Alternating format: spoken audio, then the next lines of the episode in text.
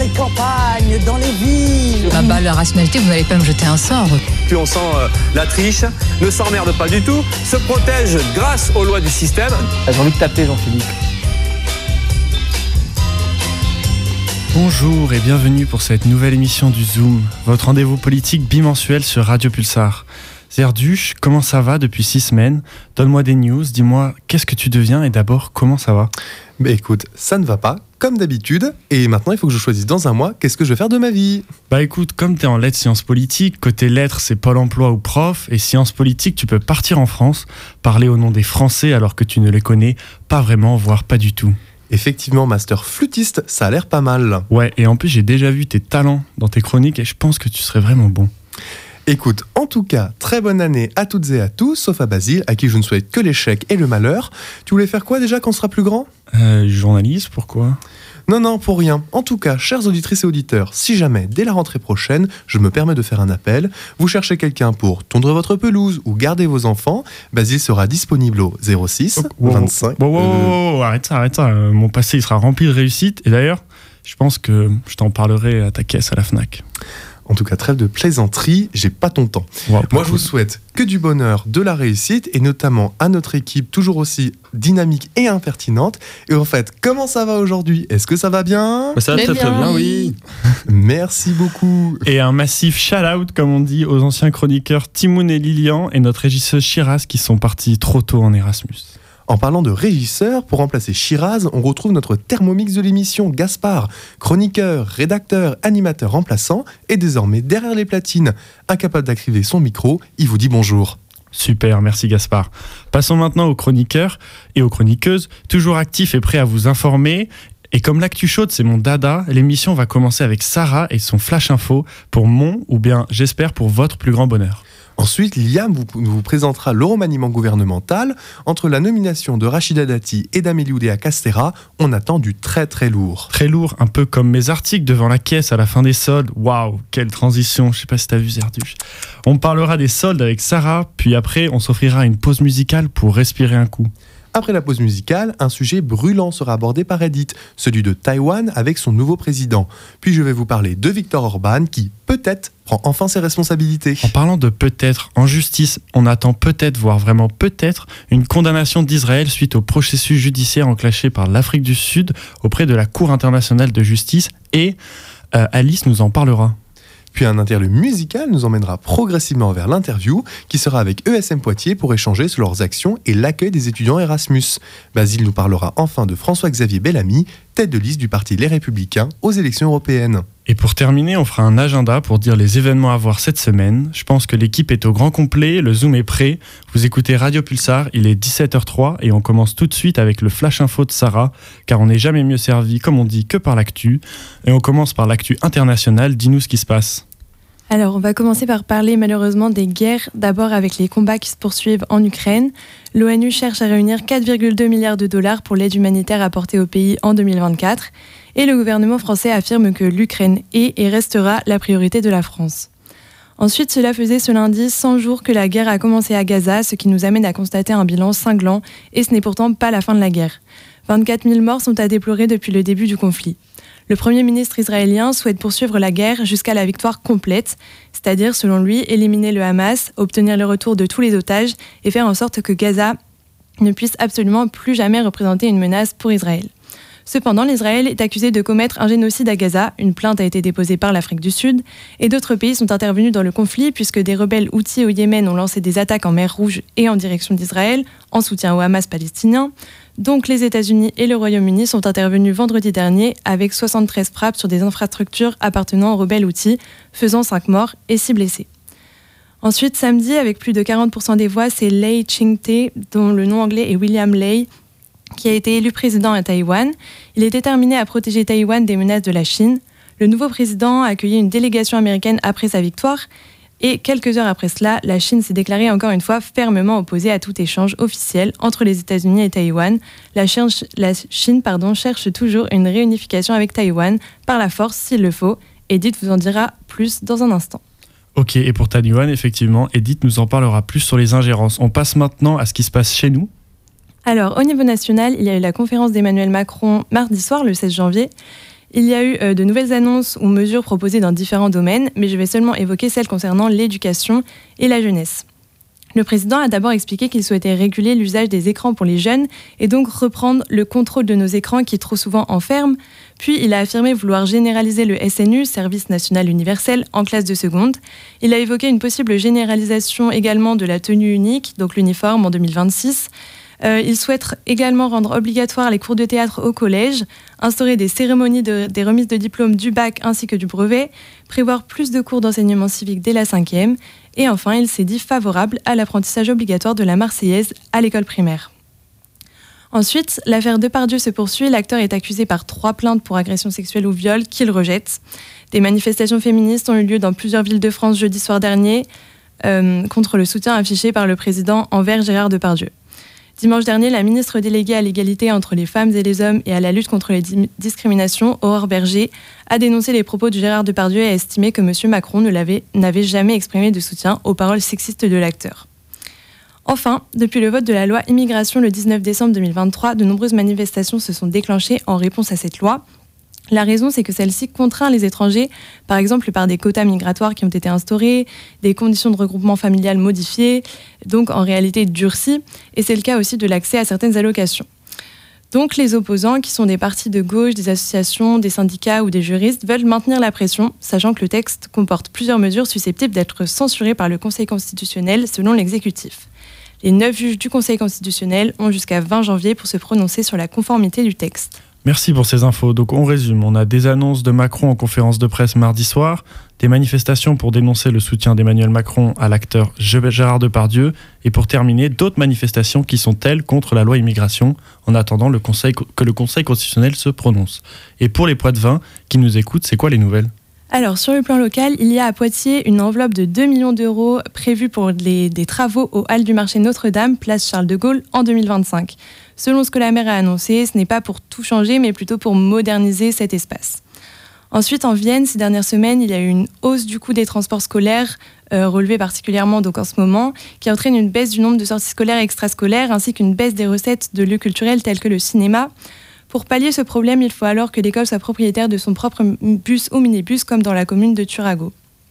Enfin, un habitant de Chasseneuil-du-Poitou, pardon, Kevin de Sarthe, a réalisé une time-lapse pour mettre en valeur la ville de Poitiers grâce à plus de 17 euh, 000 photos prises en l'espace d'un an et demi. Sa vidéo, The Broken Circle Poitiers, mise en ligne il y a deux semaines, a déjà fait plus de 7 000 vues. Merci Sarah pour ce tour de l'actu en quelques minutes. Pour la suite de notre émission, nous allons d'abord revenir sur le remaniement gouvernemental avec Liam. Les meilleurs éditorialistes ont débattu ces derniers jours sur l'alchimie du nouveau gouvernement. Liam, même s'il n'a pas encore sa carte de presse, va se demander si le remaniement gouvernemental donnera un nouveau souffle au quinquennat Macron. Ah, la politique, j'adore ça. Et c'est pour ça que, j'aimerais aujourd'hui vous parler du remaniement gouvernemental qui a provoqué une forte stupéfaction. Que dis-je? Une horreur. Enfin, après 7 ans au pouvoir, Jupiter sur son nuage, ou plus communément appelé Emmanuel Macron, a avoué son petit secret de polichinelle. Il aime en secret, sans trop nous le dire, la droite, alors qu'il se prétend être du centre. Et puis cette fois-ci, hein, il n'y est pas allé de main morte. Rachida Dati à la culture, Catherine Vautrin pour la santé, les solidarités, le travail, des thèmes qui sont totalement compatibles, on en convient. Ah et oui, j'oubliais le super ministère de l'Éducation nationale, des sports et des JO, avec notre chère Amélie Oudéa Castera, qui met déjà le feu aux professeurs avec une faute politique grave, et non pas une erreur hein, de parcours pour certains. En tout cas, on retient que Emmanuel Macron, quand il nous dit que sa priorité est l'école, ça montre vraiment qu'il se fiche de qui est la tête du ministère, car c'est finalement lui le réel ministre ça dénonce fort. Waouh, j'étais vraiment pas prêt. Je, je, suis vraiment surpris. Et en tout cas, bah, ça donne quoi l'orientation politique de ce nouveau gouvernement? Eh bien, comme je vous le disais plus tôt, on constate une belle virée à droite de la politique d'Emmanuel Macron. Et on n'a pas besoin de chercher beaucoup pour le voir. Hein. Déjà, comme je l'ai dit, on retrouve Rachida Dati qui vient directement des Républicains et euh, euh, sa collègue Catherine Vautrin qui vient du même parti. Elle a été, euh, cette dernière, opposée au mariage pour tous en 2013 et s'est abstenue lors d'un vote sur les thérapies de conversion. Aujourd'hui, le gouvernement euh, est composé de 8 ministres sur 15 qui sont issus, de la droite. C'est donc indiscutable. On voit bien maintenant l'orientation politique au centre droit d'Emmanuel Macron, position qu'il n'a pas toujours avouée, mais qui commence vraiment à se voir avec la conférence de presse qu'il a donnée euh, mardi à l'Élysée. Je t'avouerai que j'étais en train de dormir. Et euh, donc, qu'est-ce qu'il a raconté durant ces conférences de presse? Mais en somme, il a transformé l'essai parce que après des belles figures de droite entrées au gouvernement, on fait des belles politiques dans le même sens. Et oui, à part faire encore le bilan de ses années à l'Elysée, il a dévoilé des nouvelles mesures dans l'éducation, comme des cours de théâtre et d'histoire des arts, des choses très importantes comparées à la baisse de niveau des élèves en français et en maths, avec en supplément le port de l'uniforme, comme l'a dit Sarah, et le renforcement de l'éducation civique. Mais pas plus de mention des réelles préoccupations des enseignants comme sur le salaire, où en gros il faut travailler plus pour gagner plus. Il nous a aussi annoncé un réarmement démographique. Belle sémantique de la part du président. On va armer la France de bébés. Faites plus d'enfants. Allez-y les Français, procréez. Quand on parle d'inciter avec force les femmes à faire plus d'enfants pour des raisons avant tout économiques, on peut quand même se poser ici la question de l'éthique de ces propos. Mais bref.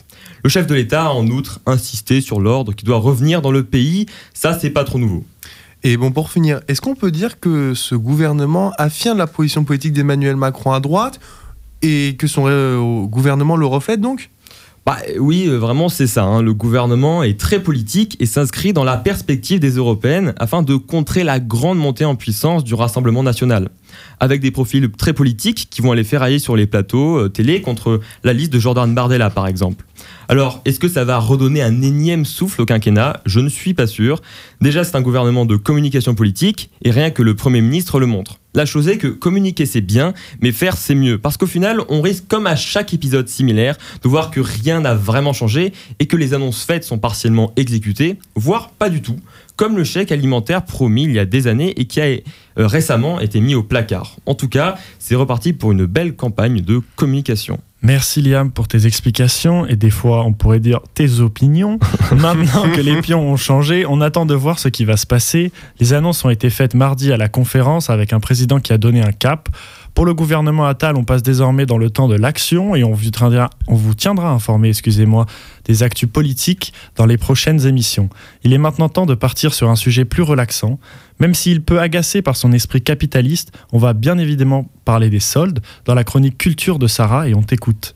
Alors merci Basile. Personnellement, j'ai décidé de commencer ma rentrée dans le thème avec un QCM pour vous. J'espère que vous êtes préparés. Alors les soldes, c'est masculin ou c'est féminin? Euh, Moi, je dirais féminin. Féminin. Eh ben en fait euh, non, vous n'êtes pas très bon Oh au jeu, non. vous n'avez pas pris vos cours, c'est masculin. En ancien français, le mot il était au singulier, c'était un solde. C'était de l'argot qui signifiait un coupon d'étoffe qui n'a pas été vendu. Avec le temps, ben, on l'a mis au pluriel et on a tendance à penser qu'il est féminin, mais en fait euh, c'est pas le cas. Ok, et maintenant que tu m'accorderas qu'on n'achète pas vraiment que des tissus, alors c'est quoi les soldes? C'est juste une réduction pour écouler les stocks ou bien... euh, Dis-moi, dis-moi. Euh, Si tu regardes dans la rousse, c'est ça. Je cite, c'est comme tu l'as dit, une vente de marchandises au rabais. Mais si tu te penches sur la loi, c'est un peu plus compliqué que ça. Les soldes, en fait, elles seraient apparues au 19e siècle à Paris, avec Simon Manoury, fondateur d'un magasin qui s'appelait euh, le Petit Saint-Thomas, qui a décidé de baisser ses prix pour écouler les stocks, justement, les stocks invendus de la saison précédente. Ensuite, il y a un autre commerçant de grand magasin, Aristide Boussico, pardon, euh, qui va reprendre le modèle dans le même but. euh, et puis ensuite, le modèle s'est démocratisé, puisqu'il est aujourd'hui, comme vous pouvez le voir, très populaire en France. Mais en 1906, une loi a été votée pour éviter les dérives, pour encadrer un petit peu le truc, quoi. C'est la première loi sur les soldes. Elle a défini euh, le mot solde qui a été modifié pour arriver aujourd'hui à, je cite, les ventes qui sont accompagnées ou précédées de publicité et sont annoncées comme tendant, par une réduction de prix, à l'écoulement accéléré des marchandises en stock. Elle stipule aussi que euh, les soldes elles peuvent avoir lieu que deux fois dans l'année avec des périodes très précises. Au début, la durée, elle était de six semaines en été et six semaines en hiver. Puis en 2019, une loi les a fait passer euh, à quatre semaines. Et maintenant, c'est le ministre chargé de l'économie qui doit statuer sur leur durée dans un cadre allant de trois semaines minimum à six semaines au maximum. Ok, et quand tu parles de dérive, tu as des exemples à nous donner? Euh, oui, par exemple, on a une technique dont on a pas mal parlé à un moment donné, c'était de gonfler les prix. En gros, le commerçant, il augmentait euh, les prix de ses produits quelques semaines avant les soldes pour que le rabais il paraisse plus important le jour J. En 2020, l'UFC Que Choisir a fait euh, une liste de marques soupçonnées de pratiquer cette technique trompeuse. Donc la loi a encore une fois encadré le truc et depuis mai 2022, le prix affiché pendant les soldes doit être le plus bas enregistré au cours du mois précédent.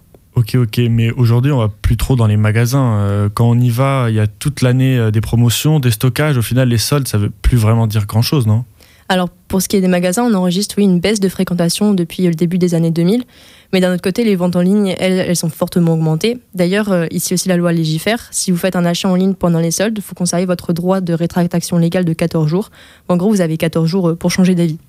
Et puis les soldes, elles permettent toujours d'écouler au moins une partie du stock et même si les marges baissent, les chiffres d'affaires euh, des commerces pendant les soldes continuent à être positifs. Par contre, d'autres personnes ne voient pas du tout du même œil, considérant qu'il vaut mieux produire moins de stock que de faire des soldes pour l'écouler, qui augmentent la surconsommation.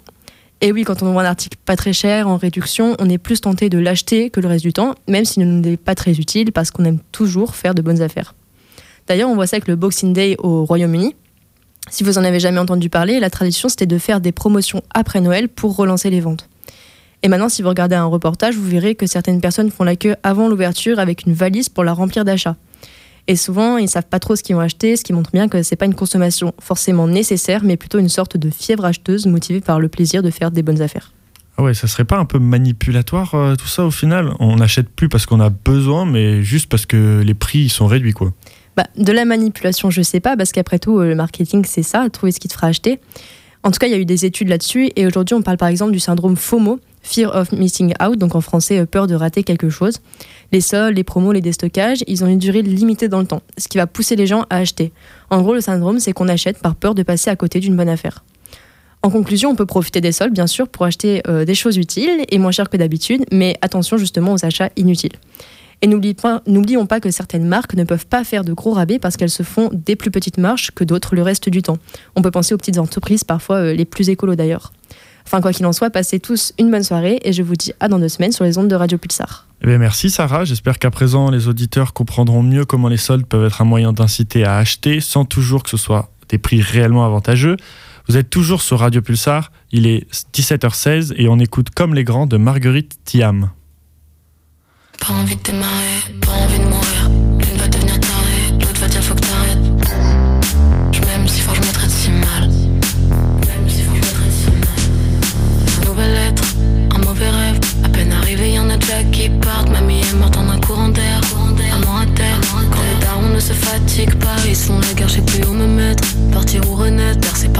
finit par s'y voir. Pourquoi cette vie a un goût de merde, de merde, de merde? Cette vie a un goût de merde, de merde. Tous leurs problèmes remis sur moi J'absorbe la douleur qu'ils s'infligent Au lieu des mots qui soignent Ma mère n'a qu'un amour à cinq chiffres Problème remis sur moi Remis sur moi Un peu plus fort, un peu moins nostalgique tout faire comme les grands Tout faire comme les grands. Avant qu'on jette Tout faire comme les grands. C'est la règle d'or Maintenant je tiens en tête. Tout faire comme les grands, tout faire comme les grands. Avant qu'on jette Tout faire comme les grands, c'est la règle d'or Un qui rend folle, boîtes de tramadol Trois pompées dans la porte. Maman j'ai tout gâché J'ai vraiment tout gagné Faire briller tes yeux jusqu'aux larmes Pour que tu me regardes enfin Tu réagis bien trop tard mhm. Tu réagis bien trop tard mhm. Sur mon lit d'hôpital, tout est vide et sombre. J'ai voulu me tuer, j'ai enfin l'impression de vivre. Tous leurs problèmes remis sur moi, j'absorbe la douleur qu'ils s'infligent. Au lieu des mots qui soignent, ma mère n'a qu'un amour à cinq chiffres. Problème remis sur moi, remis sur moi. Un peu plus fort, un peu moins nostalgique dois tout faire comme les grands, tout faire comme les grands Avant qu'on me Tout faire comme les grands, c'est la règle d'or Maintenant je tiens en tête. Tout faire comme les grands, tout faire comme les grands Avant qu'on me jette.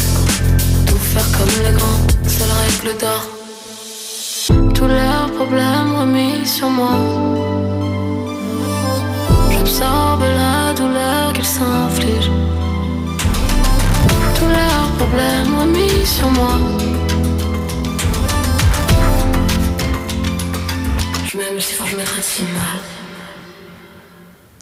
De retour sur Radio Pulsar, nous venons d'écouter Comme les grands de Marguerite Thiam, destination la Chine dès à présent ou pas Et c'est peut-être bien la question qui va nous occuper actuellement. Vous avez sûrement entendu dans les médias la nouvelle, samedi dernier, c'était les élections présidentielles à Taïwan. Le monde entier avait les yeux rivés sur cet événement et nous allons essayer de comprendre pourquoi. Et c'est pour ça, je vous propose de remonter dans le temps pour regarder et mieux comprendre ce qu'est Taïwan. C'est donc une petite île d'environ 24 millions d'habitants située à 180 km à l'est de la Chine. Si aujourd'hui l'île fait autant parler d'elle, c'est notamment pour sa relation tumultueuse avec la Chine. En 1949, à la suite d'une guerre civile, le pays est divisé en deux. Mao Zedong prend le pouvoir en Chine et instaure la République populaire de Chine. Les nationalistes fuient pour rejoindre Taïwan. Il crée alors un État souverain avec son propre gouvernement, ses propres institutions et sa propre monnaie. Dans les années 80, la Chine considère Taïwan comme l'une de ses provinces qui doit être réintégrée au pays. Elle propose alors à Taïwan l'idée d'un pays de système, mais Taïwan refuse, souhaitant conserver son indépendance face à la Chine. Depuis, Pékin ne cesse d'affirmer qu'il récupérera Taïwan avant 2049, date très importante pour les Chinois, puisque cette année célébrera les 100 ans de la République populaire de Chine. L'objectif est alors pour la Chine de devenir la première puissance mondiale. Très sympa le cours d'histoire sur France Culture, mais là je comprends pas vraiment la logique. C'est quoi le rapport avec les élections de cette année? En fait, Pékin reste très attentif à la politique intérieure de Taïwan, surtout vis-à-vis du courant indépendantiste. Ils ont même été jusqu'à censurer les élections taïwanaises en Chine, puisqu'en effet, le 13 janvier dernier, trois candidats de partis politiques distincts se sont affrontés.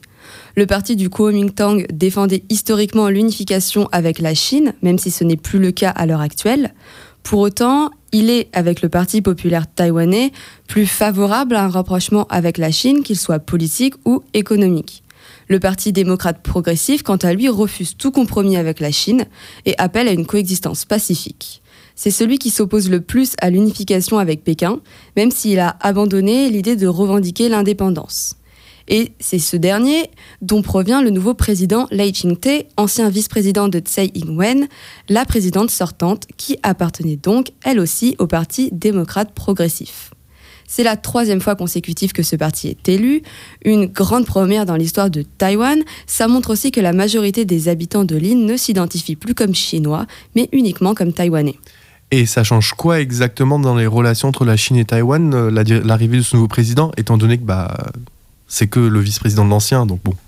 Eh ben, ça change pas mal de choses. Tout d'abord parce qu'il faut se rappeler qu'on ne parle pas seulement d'une élection présidentielle, mais aussi d'une élection législative.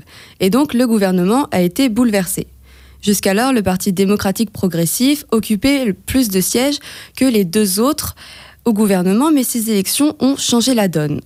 En effet, sur 111 sièges, le Parti démocrate progressif en occupe 51, alors que le Kuomintang en possède 52. Pékin n'a pas réussi à manipuler le scrutin des votes malgré tous les moyens mis en œuvre, c'est-à-dire de la propagande sur les réseaux sociaux ou bien par le biais de pression militaire. Mais il ne compte pas abandonner. En effet, la Chine envahit la toile en propageant l'idée que les élections ont été truquées et que Lai Ching-te n'a pas été bien élu. Mais Pékin défend le Kuomintang et tente ainsi de semer la discorde dans l'Assemblée. La Chine a également repris les discussions avec le gouvernement alors qu'elles avaient cessé depuis l'arrivée de Tsai Ing-wen en 2016. Attends, là, il y a un truc que je ne comprends pas. Pourquoi la Chine est aussi attachée à une petite île comme ça, là? J'ai vaguement évoqué l'une des raisons tout à l'heure en parlant de 2049. Il y a donc l'idée de devenir la première puissance mondiale, mais c'est aussi l'envie de, entre guillemets, rendre justice à Mao Zedong. C'est donc pour des raisons idéologiques qu'ils sont aussi attachés, autant attachés à une petite île, mais aussi pour des raisons stratégiques, car en effet, si on regarde la géographie de Taïwan, elle comporte beaucoup d'avantages pour les Chinois. La possession de cette île leur permettrait de ne plus être ceinturés sur la façade orientale par des chapelets euh, d'îles sur, les, sur lesquelles les États-Unis possèdent de nombreuses bases, notamment des bases militaires, et Taïwan leur permettrait donc d'avoir un accès direct à l'océan Pacifique mais ils souhaitent aussi la récupérer pour des raisons économiques, puisque Taïwan est la 21e économie mondiale. Elle s'est affirmée par le biais de semi-conducteurs et des masques lors de la pandémie. Finalement, c'est aussi pour des raisons politiques qu'ils souhaitent récupérer l'île, car en effet, Taïwan est un contre-modèle qui dérange, car elle est passée d'une dictature à l'une des démocraties les plus robustes du monde. Elle pourrait donc donner quelques idées aux citoyens chinois. Merci beaucoup Edith pour cette analyse éclairante. Changeons maintenant d'échelle et revenons vers Bruxelles. Alors que les élections européennes approchent à grands pas, les questions internationales seront au cœur de la campagne. Zerduch revient sur le cas de la Hongrie et de l'Ukraine qui occupent le Conseil depuis près de deux ans. Rebonjour à toutes et à tous. Effectivement, il y a eu un petit séisme à Bruxelles ces derniers jours. Viktor Orban, le Premier ministre de la Hongrie, est désormais prêt à lever son opposition au paquet d'aide financière de l'Union européenne à destination de l'Ukraine. Bah écoute, on est très content, mais euh, pourquoi ça nous intéresserait? Je sais, comme ça, ça paraît pas être un truc de ouf, mais je t'assure que c'est pas du tout anodin. Orban, qui est le Premier ministre depuis près de 14 ans, a construit sa carrière politique sur un fort sentiment de défiance vis-à-vis des élites. Bon, c'est un populiste, quoi. Et comme tout bon populiste, il a besoin d'avoir une cible privilégiée. Et il a choisi l'Union Européenne. Donc, tu as une liste longue comme le bras d'actes et de paroles qui oscille entre un euroscepticisme, bon, qui existe un peu partout, et une vraie défiance contre Bruxelles. Et malgré qu'il soit nécessaire d'avoir un regard critique sur l'Union Européenne, comme toute institution politique, Orban s'est distingué depuis des années par une critique assez inhabituelle par rapport à ses autres partenaires européens. Parce que bon, Viktor Orban, c'est pas juste un mec qui parle comme ci comme ça, c'est le Premier ministre d'un pays qui engage la responsabilité de son pays, notamment au Conseil de l'Union européenne. Et donc il a à ce titre une capacité de bloquer une partie importante des initiatives que ce dernier prend. Donc il est relou, quoi. Mais euh, tout le monde est pour l'Ukraine aussi, non? Enfin, genre mode, euh, j'ai l'impression en tout cas.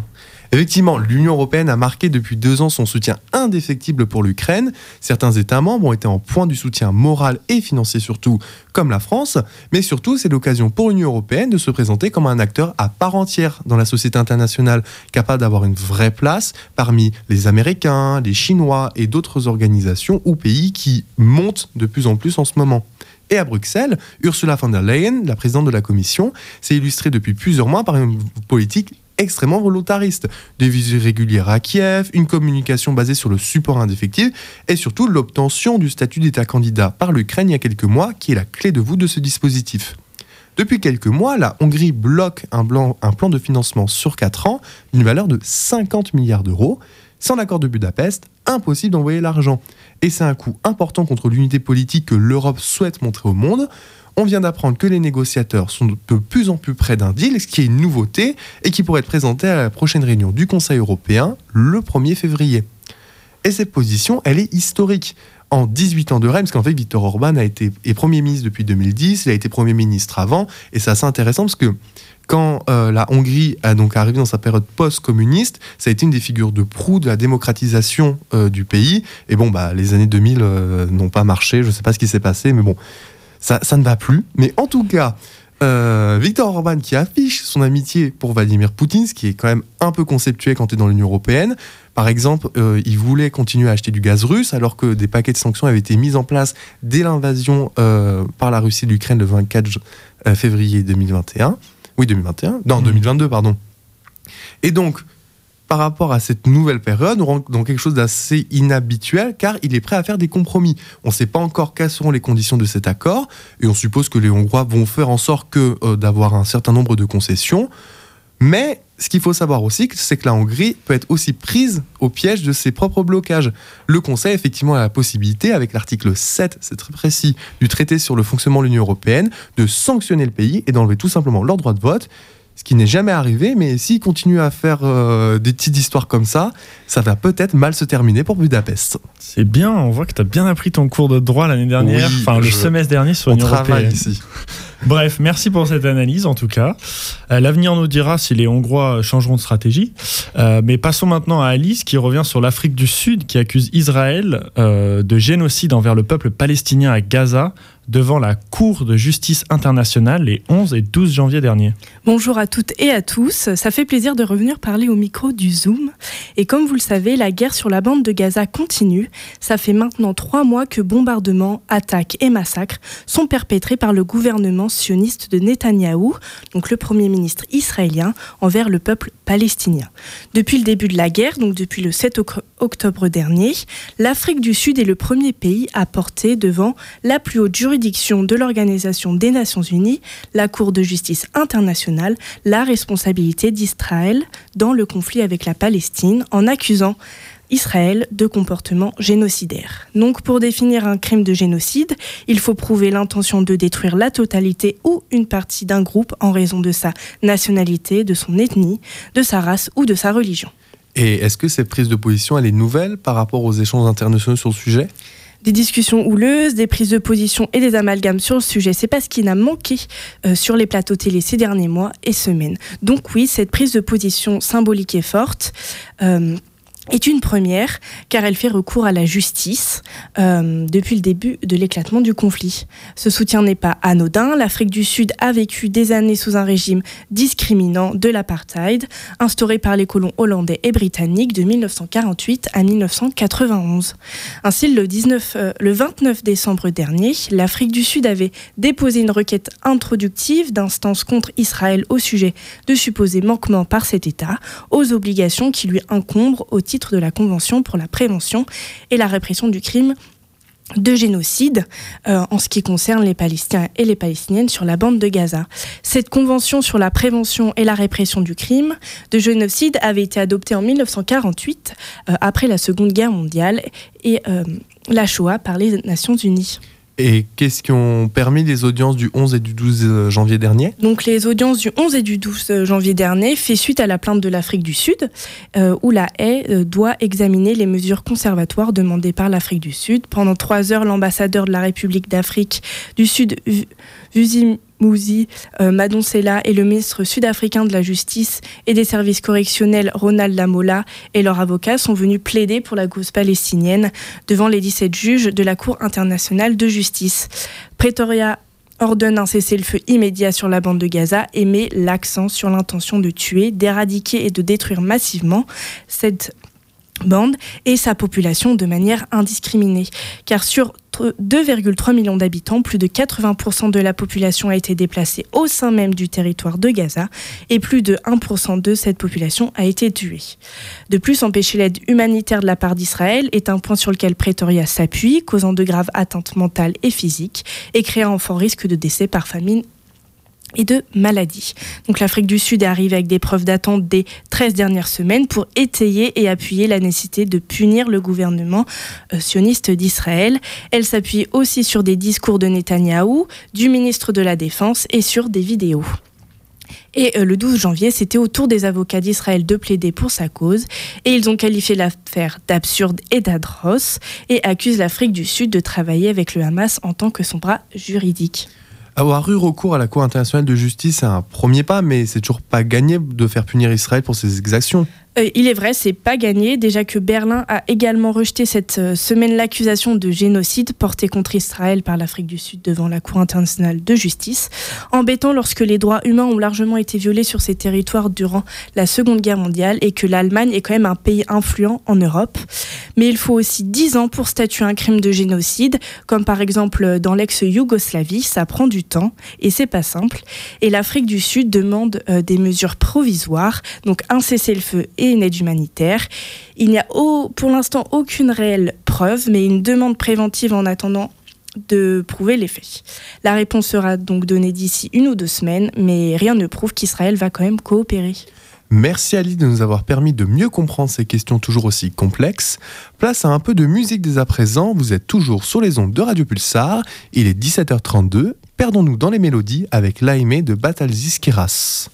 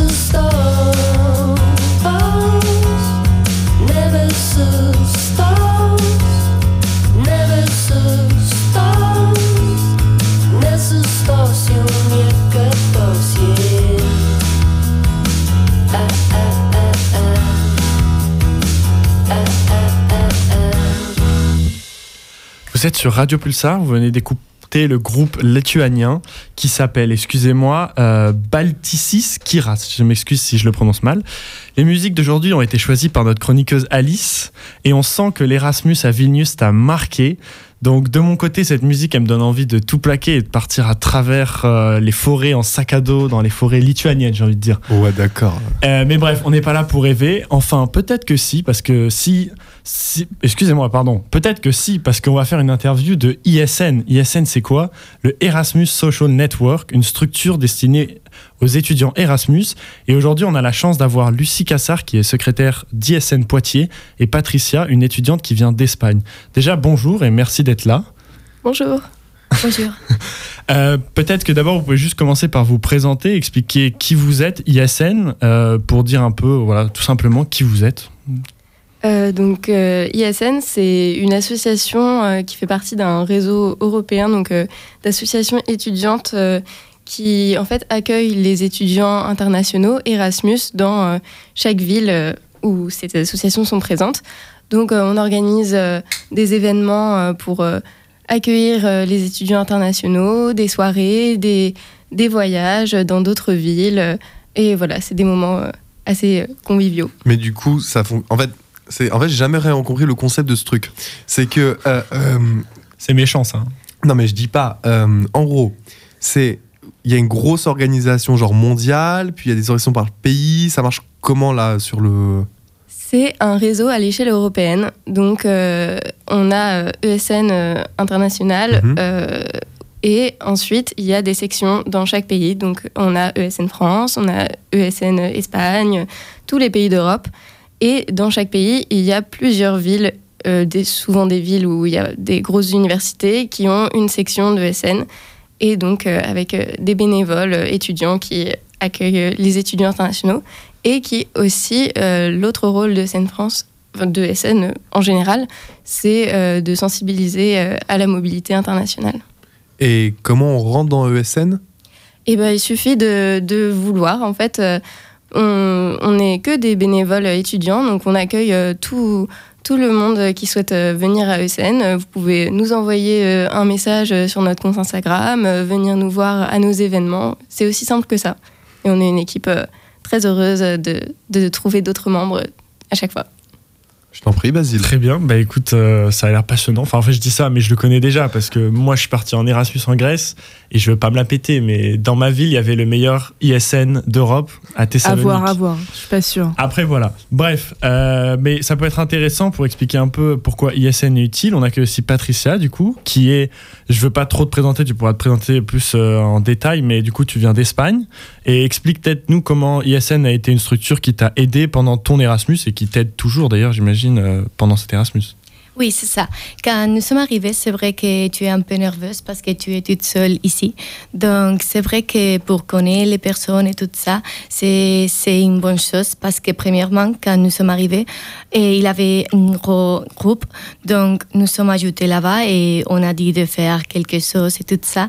Et après, les ISN members, et on préparait beaucoup de choses pour nous présenter et nous connaître, tout ça. Donc, c'est vrai que pour toutes les semaines, on a un petit planning avec des choses différentes, des voyages, des fêtes, de, des activités, et pour connaître tous les internationaux. Et c'est une chose qui, qui a été géniale pour nous. Ok. Et tu te rappelles de un événement qui t'a marqué euh, d'ISN euh, depuis le début de l'année? Euh, Premièrement, la première semaine, il avait une fête qu'il était pour les flag parties et qu'il était pour, pour connaître les personnes et connaître d'où ils viennent. Donc, il a été génial pour nous, mais aussi quelques voyages et tout ça. Ok. Ok, d'accord. Pardon, excuse-moi, excuse-moi, c'est juste qu'il y avait des bruits. Je crois que c'est ma bouteille qui fait du bruit. Je suis désolé. Euh, ok, ok, d'accord.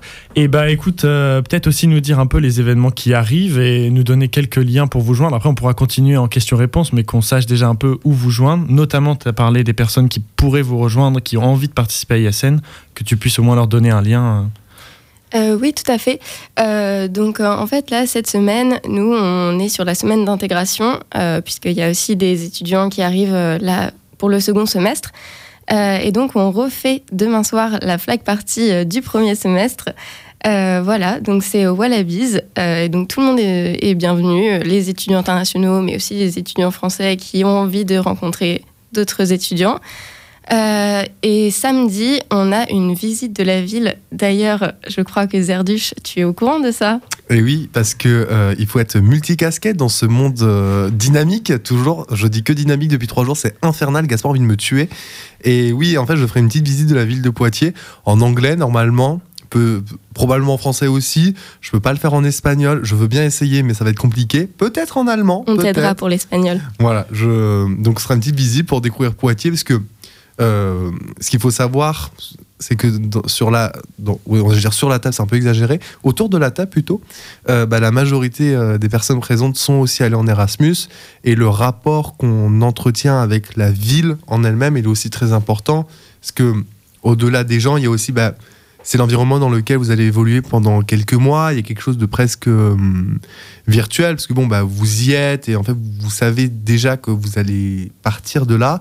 Et du coup, bah, c'est un rapport très particulier où c'est important, je trouve, en tout cas à titre personnel, de connaître et de comprendre où on est et euh, aussi ça nous permet de mieux nous insérer et de mieux vivre euh, ces quelques mois qui sont euh, for- forcément, normalement, extraordinaires. Et de connaître toutes les bonnes adresses aussi sur Et la oui. ville. Et oui, tout Et à oui. fait. Mais donc toi, tu fais une visite alors que t'es même pas de Poitiers, tu fais une visite de Poitiers. Non, Ça, mais tu fais c'est une bon. visite Il connaît toutes les villes de France, Ouais, donc ouais, c'est voilà. bon. Je pense que c'est ça le truc. Mais non, mais moi je sais qu'en plus ISN, c'est pas pour parler trop de moi, mais euh, ISN Thessalonique, euh, ce qui a été vachement cool, et du coup Patricia, tu pourras me dire si tu sens la même chose. Je sais que j'étais proche des personnes qui bossaient, pardon, qui bossaient à ISN. Donc du coup, c'était un peu mes copains des fois, et ça permettait d'avoir beaucoup plus facilement une, euh, une découverte de la ville et d'être plus rassuré parce que c'était des personnes qui venaient de Grèce, qui étaient grecs, qui étaient étudiants à Thessalonique. Et je sais que ça m'a vachement aidé sur le fait d'être moins stressé quand tu vas dans des grosses soirées. T'as toujours quelqu'un à qui te référer. Je sais pas si t'as senti ça. Oui, c'est ça. Ouais. Non, en vrai, je trouve que ça aide vraiment beaucoup sur ça. Donc, euh, donc c'est génial d'avoir à Poitiers un ISN. Et vous êtes juste combien, pardon, après je te laisserai euh, reprendre la parole, mais juste une question, vous êtes combien euh, de bénévoles? Et aussi il y a combien d'étudiants Erasmus à Poitiers? Alors, on- je dirais qu'on est une bonne douzaine de membres très actifs. Et après, on a d'autres bénévoles qui parfois viennent euh, aux événements, euh, euh, voilà, qui font pas forcément partie du bureau, mais qui euh, aussi nous aident.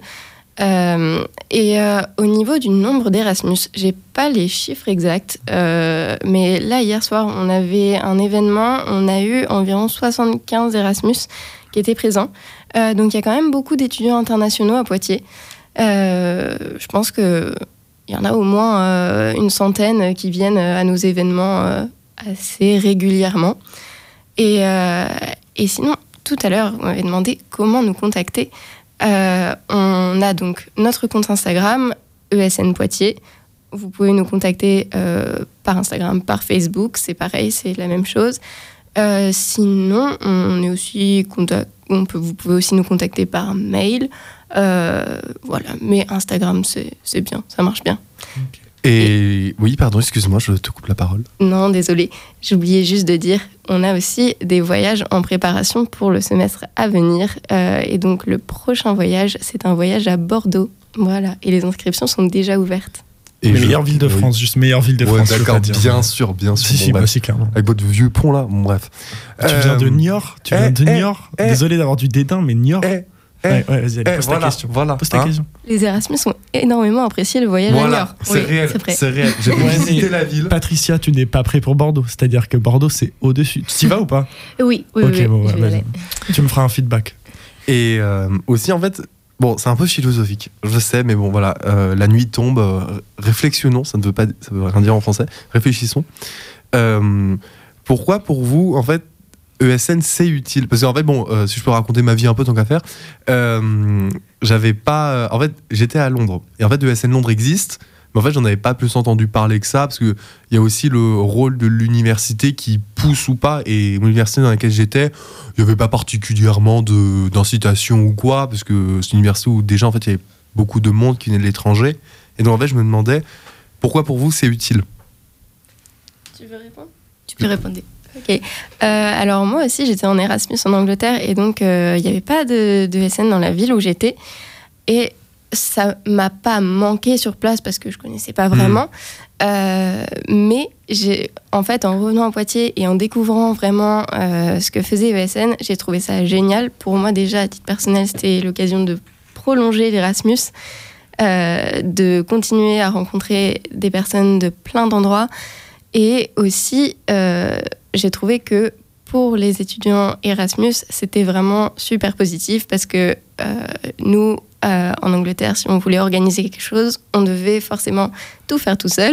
Hmm. Et là, en fait, on a déjà tous les événements sociaux qui sont presque prêts, on va dire, et, euh, et on peut juste se retrouver dans la bonne humeur. Et c'est vraiment, je trouve, génial pour ça. Et en plus, les tarifs sont souvent hyper avantageux, je trouve. Enfin, les prix pour des voyages sont beaucoup moins chers que si tu l'organises toi-même euh, avec ta bande de potes ou même tout seul. Donc ça, c'est aussi un bon point, je trouve. Oui, tout à fait. Ben, on essaie d'a- d'avoir euh, des tarifs un peu plus avantageux en, en faisant fonctionner euh, le fait qu'on est en groupe et donc on arrive à avoir des réductions. Et ça, c'est l'esprit de négociation. Bravo. Et aussi, euh, il y avait un point qui peut-être était assez important parce qu'en fait, j'ai découvert le concept aussi. Je, je découvre plein de concepts en ce moment. Je m'informe, je m'éduque. Waouh. Bravo, Euh, Il y a une carte ESN. Et oui, il y a Et une carte ESN. ouais. C'est quoi le concept? Euh, le concept, c'est que vous achetez votre carte ESN, euh, donc elle coûte 10 euros, et euh, vous avez droit à des réductions avec à nos événements, mais aussi euh, avec euh, des partenaires. Euh, donc il y a par exemple Ryanair, Airbnb, il me semble, Flixbus, et vous pouvez avoir des réductions comme ça sur vos voyages. C'est plutôt intéressant. en sachant que la carte, si je dis pas de bêtises, est valable un an. Elle est valable un an. et oui, du coup, tout bah, quand vous revenez, et boum, toujours de réduction. Et ça, c'est beau. Oui. Tu l'as utilisé, Patricia? Oui, beaucoup. C'est vrai que par exemple, et pour l'avion et tout ça, et la valise, c'est gratuit.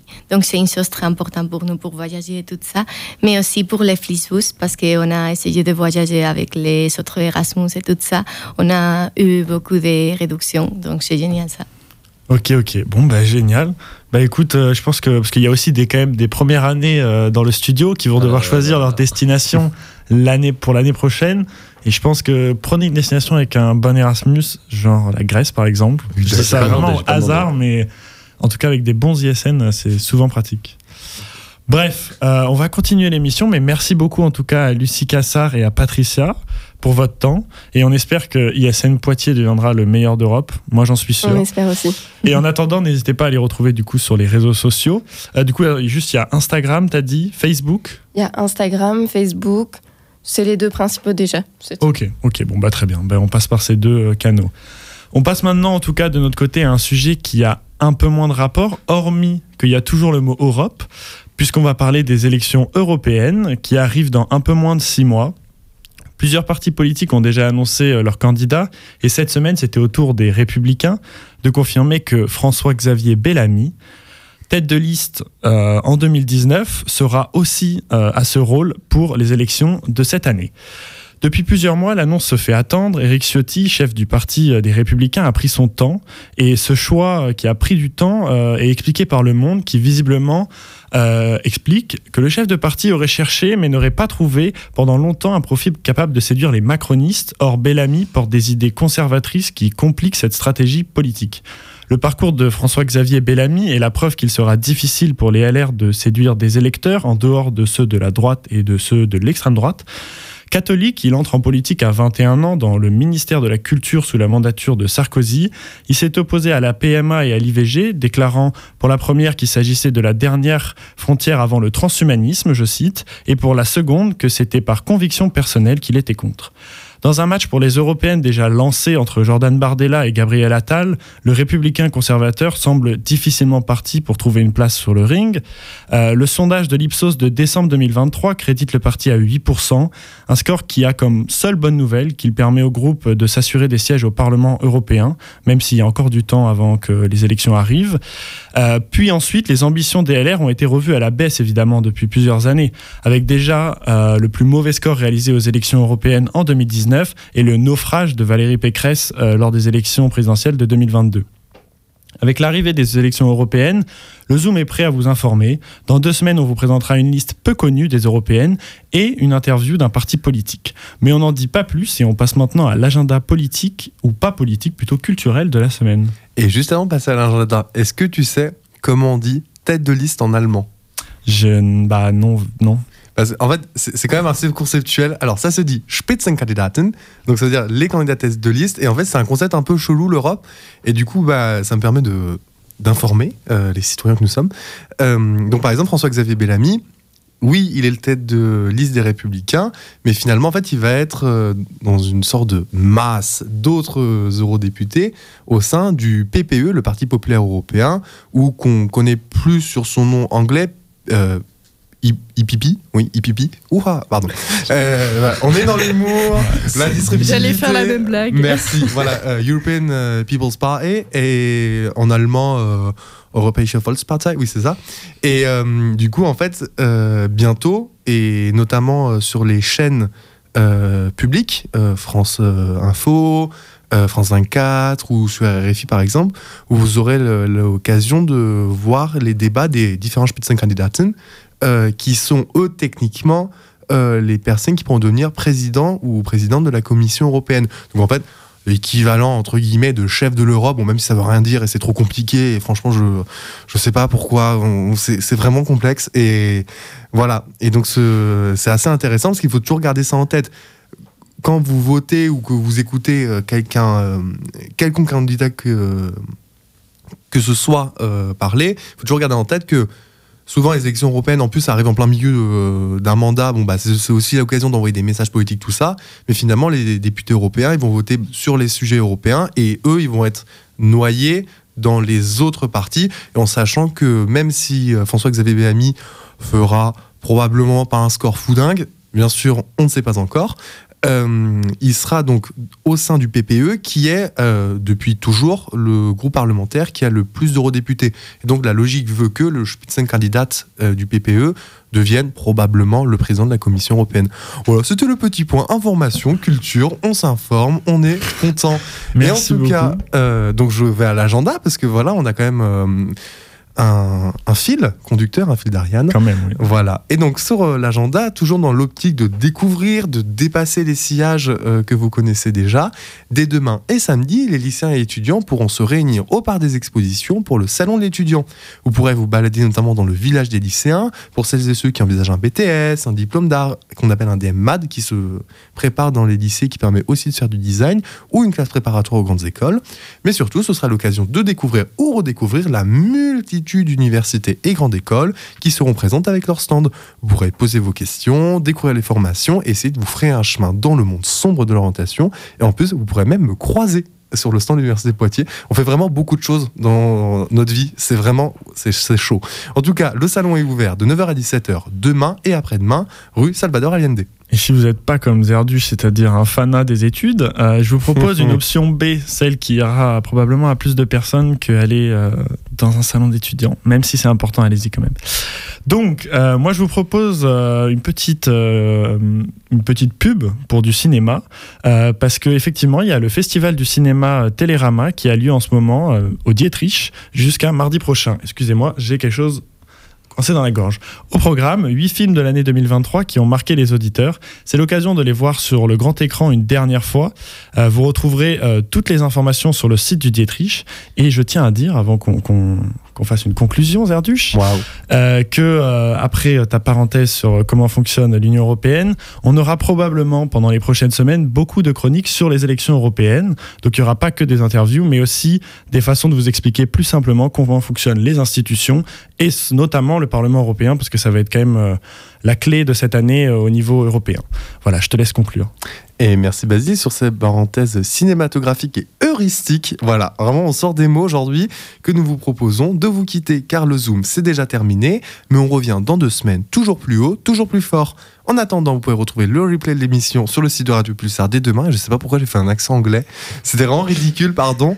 Mais tu as Euh, utilisé 17 langues dans cette voilà, C'est le je- Kings, c'est Voilà, ça. c'est ça. On est international. Et n'oubliez pas. Le-. Oui, oui. Bah, non, mais euh, c'est compliqué l'orthographe. Bon, bref. Et bon, tout ça pour dire que n'oubliez pas les loulous, on n'est jamais mieux servi que par l'actualité.